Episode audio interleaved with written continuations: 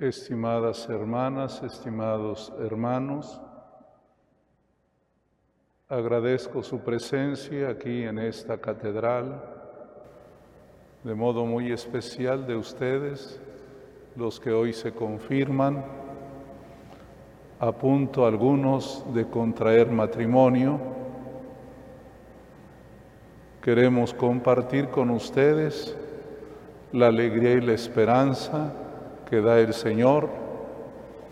El Espíritu Santo quiere asistirlos en este camino que deben iniciar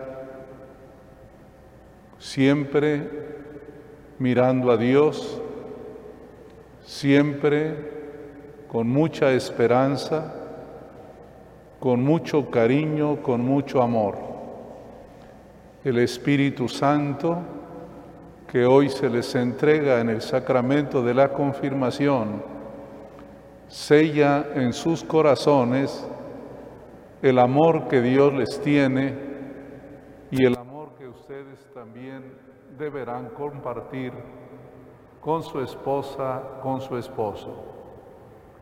También nos unimos a muchos hermanos y hermanas que siguen con nosotros esta celebración a través de la televisión o de las redes sociales. Todos hoy nos unimos para contemplar el misterio de Cristo.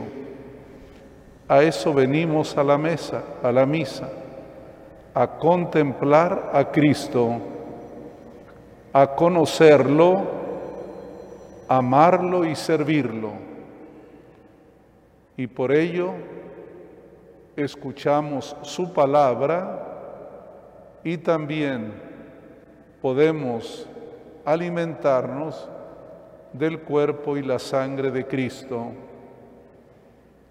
A lo largo del año hemos ido contemplando rasgos de la infinita riqueza de la persona de Cristo, siempre en ese lenguaje metafórico, comparativo, que Él sabe utilizar.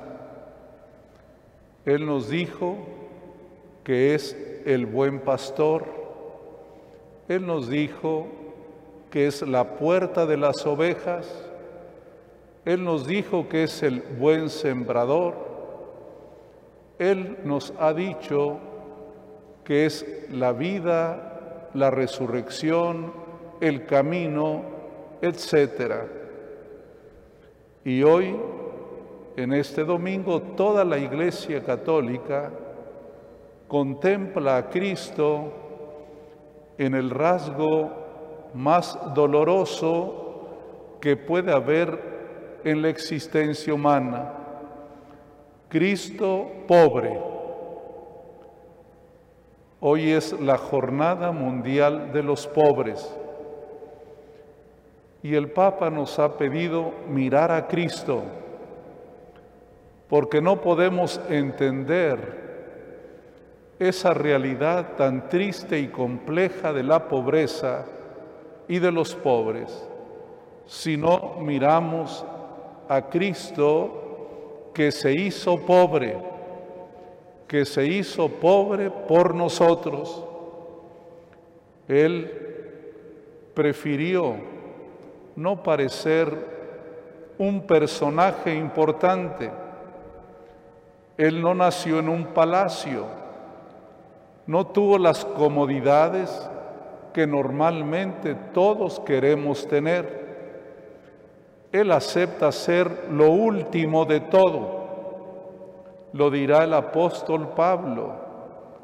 Él se anonadó, se hizo nada, para que pudiéramos entender que el ser humano, ustedes y yo, tenemos un gran valor, pero no por lo que tenemos, no por lo que somos en medio de la sociedad, no por el poder que podemos ostentar, que el ser humano, el ser humano vale por él mismo, porque Dios lo ama, porque Dios lo ha creado. Y así Cristo se despojó de todo aquello que adorna al ser humano y que a veces nos impacta más y nos hace pensar que alguien, porque sabe más, porque tiene mucho o porque es poderoso, por ello sería más importante y no es así. Cristo vino a recordarnos que somos hermanos y por lo tanto iguales. Ninguno es superior a otro, ni el varón es superior a la mujer, ni el que tiene dinero es superior al pobre, ni el que tiene un alto puesto en la autoridad es más que los ciudadanos ni el obispo ni el sacerdote es más importante que los fieles. Cristo ha venido a hermanarnos porque cuando la igualdad humana está sellada por la fraternidad, entonces el resultado siempre será el mejor ser hermanos, ser iguales. Y Cristo es el hermano pobre, quien lo mira a Él, mira a los pobres, y quien mira a los pobres, lo mira a Él. Si no es así, la mirada y la opinión se distorsiona. Qué fácil es culpar a los más pobres de los problemas que tiene una ciudad. Qué fácil es decir que ellos son los que crean inestabilidad. No es así. No es así. Sería injusto decirlo. Cristo nos viene a decir que somos corresponsables de los resultados que hay en la sociedad, que la pobreza no se estaciona, que es necesario que todos tengan oportunidad de crecer, de ser mejores, que es deber de todos, aunque de modo particular le toca a la autoridad, permitir animar y fortalecer a los ciudadanos para que crezcan, tener lo necesario, el alimento, el vestido, la casa, la escuela, el hospital, etcétera. Todo eso, todo eso se le debe a todo ser humano y ahí tiene que estar nuestra preocupación. Ser iguales significa tener las mismas oportunidades y Cristo pobre nos lo viene a enseñar. Hoy la palabra de Dios nos habló del arcángel San Miguel, aquí lo tenemos en la catedral, Dice el profeta Daniel que él es defensor de su pueblo. El arcángel que defiende a Dios, su nombre quiere decir, ¿quién como Dios? Ninguno es como Dios. El que defiende a Dios defiende a su pueblo el que defiende a Dios defiende a todo ser humano. Esa profecía se cumple en nuestro Señor Jesucristo. Él defiende a su pueblo y no con las armas, aunque simbólicamente San Miguel trae una espada. Sabemos que no es la manera con las guerras o con las armas que se defiende al pueblo, sino con el amor, con la caridad, con la fe, con la mirada trascendente. Quien mira a Dios bien, también mira benévolamente a los hermanos. La palabra de Dios nos habló de tribulación y de angustia pero también de esperanza. Y Jesús que habla en parábolas nos lo explicó de una manera tan sencilla.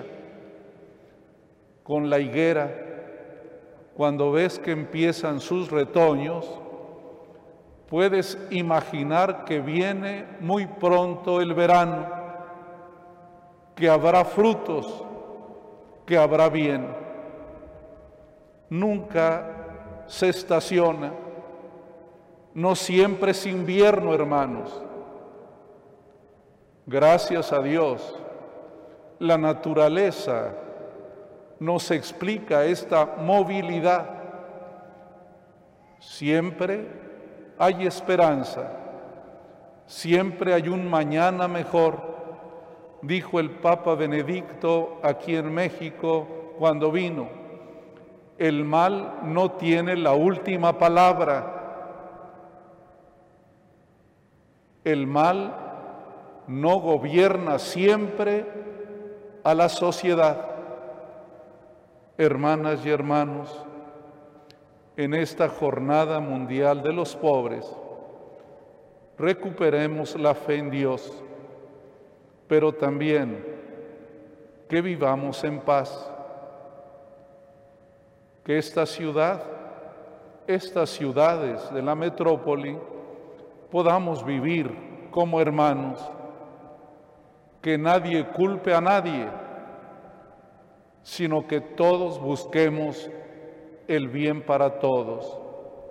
Dice el Papa en la jornada de hoy, recordando las palabras de Cristo, a los pobres siempre los tendrán con ustedes, pero esas palabras no significan un determinismo histórico, no, sino que siempre tendremos presente que es necesaria la generosidad y la caridad, aun cuando se tengan los bienes, siempre faltará el amor. Y estas palabras de Cristo, a los pobres los tendrán siempre, también se refiere a Él a este pobre lo tendrán siempre. Él prometió su presencia hasta el fin del mundo. Yo estaré con ustedes hasta el fin del mundo.